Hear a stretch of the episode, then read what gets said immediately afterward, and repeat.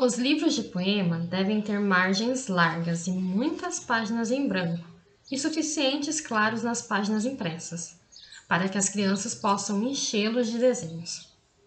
Gatos, homens, aviões, casas, chaminés, árvores, luas, pontes, automóveis, cachorros, cavalos, bois, tranças, estrelas, que passarão também a fazer parte dos poemas. Assim como diz o poema da paginação de Mário Quintana, nos propomos aqui a preencher as lacunas desse podcast com floreios literários, ajudando a divulgar autores nacionais e suas obras colocando-os lado a lado em cada episódio.